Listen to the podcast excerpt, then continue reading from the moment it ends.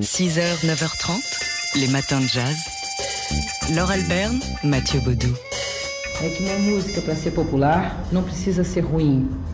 Ela pode ser de boa qualidade, ter raízes na sua terra, que as pessoas cantem, sem ser médiocre, sem ser ridicule et sans ser appellative.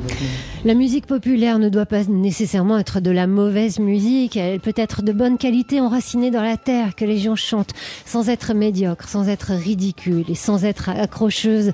Elis Regina, l'une des fondatrices de la musique populaire brésilienne, la MPB, dont on se souvient dans les matins de jazz, 40 ans jour pour jour après sa disparition. Ouais, elle n'avait que 36 ans euh, lorsqu'elle est morte, Elis Regina, cette grande voix brésilienne qui a travaillé avec les plus grands artistes de son pays, Gilberto Gil, Tom Jobim, Chico Buarque ou encore Caetano euh, Veloso. On la surnommait la tornade ou alors Pimentinha, le petit piment, c'est dire le caractère explosif et éruptif d'Elis Regina.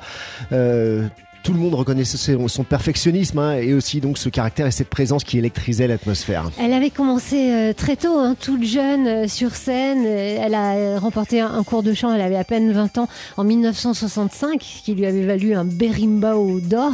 Et puis elle s'est imposée vraiment comme une immense star au Brésil, et pas seulement au Brésil, elle a été aussi une opposante déclarée au, régime militaire, hein, à la dictature, même si elle, elle n'a pas choisi la voie de l'exil. Ouais, contrairement à beaucoup de ses euh, camarades artistes brésiliens qui sont partis de leur pays, elle, elle décide de, rester euh, dans, son pays. Euh, et pourtant, les, les militaires, les gorilles, comme elle les appelait, l'ont contrainte de chanter l'hymne national brésilien lors d'une commémoration. Et ensuite, il lui a été reproché d'être resté au Brésil. Elle disait qu'elle avait résisté de l'intérieur. Et effectivement, avec son caractère, euh, on ne peut pas mettre ça en doute. Alors en 74, euh, il y a eu ce tournant, cet album. Elle est partie à Los Angeles, enregistrer Elie Seton avec Antonio Carlos Jobim. Está chovendo na roseira que só dá rosa, mas não cheira. Frescura das gotas úmidas, que é de Luísa, que é de Paulinho, que é de João, que é de ninguém. Pétalas de rosa carregadas pelo vento.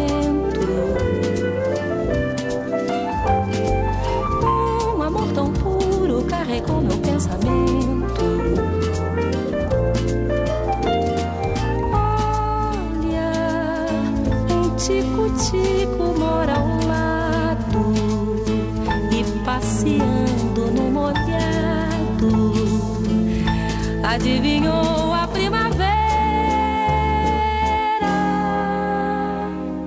Olha que chuva boa, prazenteira que vem molhar minha roseira chuva boa, criadeira, que molha a terra, que enche o rio, que limpa o céu, que traz o azul.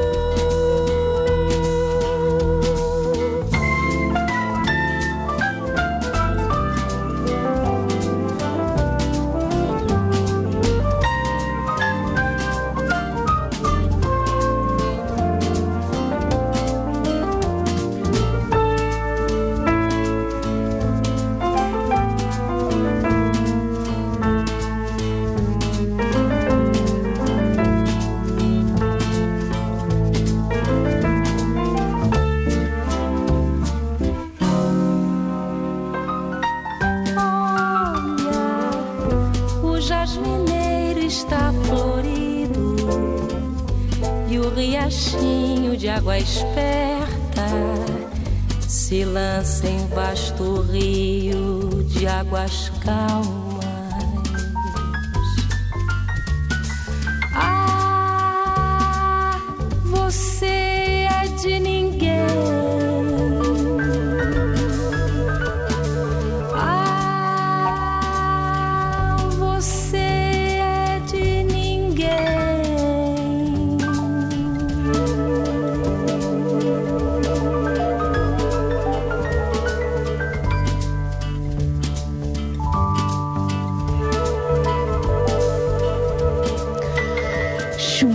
Na Roseira, donc Elis Regina avec Antonio Carlos Jobim, une merveille euh, sur l'album Elis et Ton qui est tout entier une merveille. Sorti en 1974, Elis Regina qui nous a donc quitté il y a 40 ans, jour pour jour.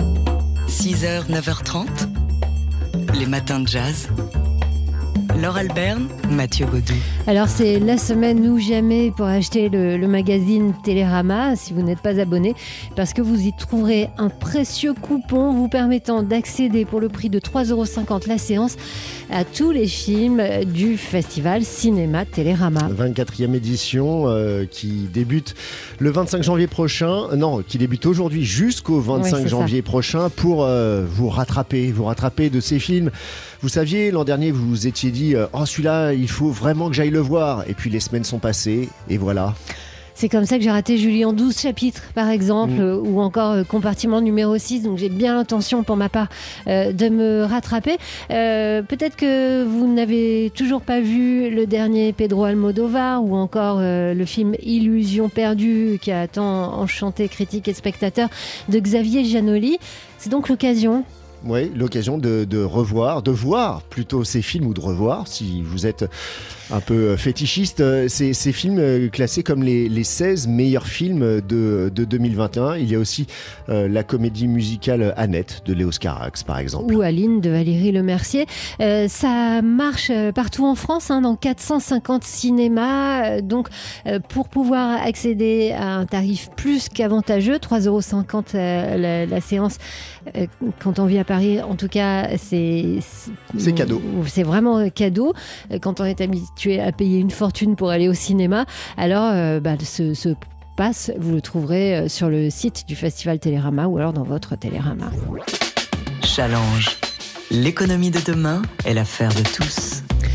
On est mercredi, on parle éco et politique avec Thierry Fabre du magazine Challenge. Et aujourd'hui, Thierry, vous nous parlez des projets des candidats à la présidentielle pour l'Europe. Oui, et Emmanuel Macron va exposer le sien ce midi au Parlement de Strasbourg devant 700 eurodéputés dans un discours qui va lancer la présidence française de l'Union européenne. Et il détaillera une feuille de route énorme sur la transition écologique, le salaire minimum ou la régulation des géants du numérique. Une feuille de route qui suscite les railleries de ses opposants. Mais même si beaucoup de ces projets n'aboutiront pas, Emmanuel Macron compte faire de cette présidence un argument de sa campagne électorale, en renforçant sa stature internationale. Et il veut capitaliser sur la confiance que lui accordent les Français sur l'Europe. Selon un sondage Harris Interactive qui sera publié demain dans Challenge, ils sont 54% à considérer qu'il est plus crédible pour mener une bonne politique européenne, devant Valérie Pécresse, 45%, et Marine Le Pen, 36%. Les macronistes comptent donc renforcer cet électorat, car chez les Français qui se déclarent favorables à la construction européenne, 40% votent Macron au premier tour. Alors du coup, face à Macron, l'Européen, quelles sont les propositions de ses principaux concurrents? Alors elles sont très différentes. Il y a d'abord Valérie Pécresse, qui elle aussi est très pro-européenne, mais qui a un problème. Sur le fond, ses positions sont très proches de celles du chef de l'État. Alors elle attaque sur la forme, en considérant qu'Emmanuel Macron a trop de mots, trop d'esbrouf et pas assez d'actes. Et puis il y a les extrêmes, à droite et à gauche, qui sont radicalement opposés à la construction européenne telle qu'elle existe aujourd'hui. Mais Marine Le Pen, Éric Zemmour et Jean-Luc Mélenchon sont gênés, car les deux tiers des Français veulent rester dans l'Union et disent être attachés à l'euro. Alors, ces candidats restent dans le flou. Ils voudraient sortir de l'Europe, mais ne veulent pas le dire. Marine Le Pen pilonne l'euro, mais ne veut plus revenir au franc.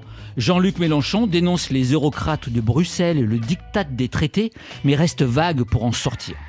Pourtant, ces candidats ont un programme qui pourrait conduire la France hors de l'Union. La suppression des prestations sociales aux étrangers, une mesure de Le Pen et Zemmour, et l'annulation de la dette détenue par la Banque Centrale Européenne, qui est portée par Mélenchon, serait inapplicable avec nos traités actuels. De fait, elle conduirait à un Frexit dont il ne parle pas, pour ne pas effrayer les électeurs.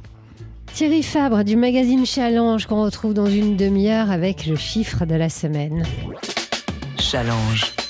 L'économie de demain est l'affaire de tous. Et on retrouve Thierry Fabre du magazine Challenge comme tous les mercredis matins. Et Thierry, vous nous parlez euh, ce matin du RSA.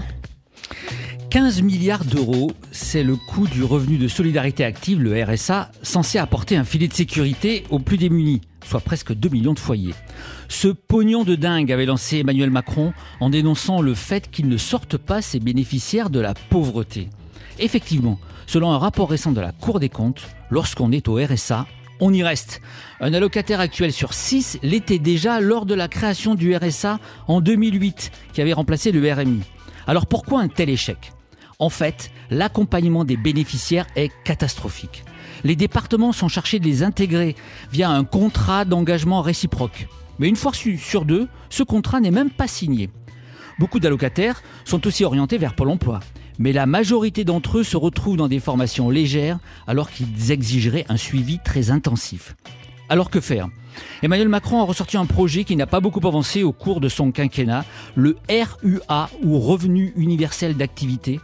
Il s'agit de fusionner une dizaine d'aides sociales, RSA, aide au logement, prime d'activité, pour les rendre plus lisibles et augmenter leur distribution. Car il faut savoir que pour le RSA, seulement 70% des bénéficiaires potentiels le demandent à cause de sa complexité. L'idée est donc intéressante, même si elle alourdirait la facture pour l'État. Mais elle ne réglerait pas le problème de fond, l'accompagnement défaillant des ménages précaires. Le plus important, c'est bien de les sortir durablement de la pauvreté. Le chiffre de la semaine avec Thierry Fabre du magazine Challenge. Challenge. L'économie de demain est l'affaire de tous.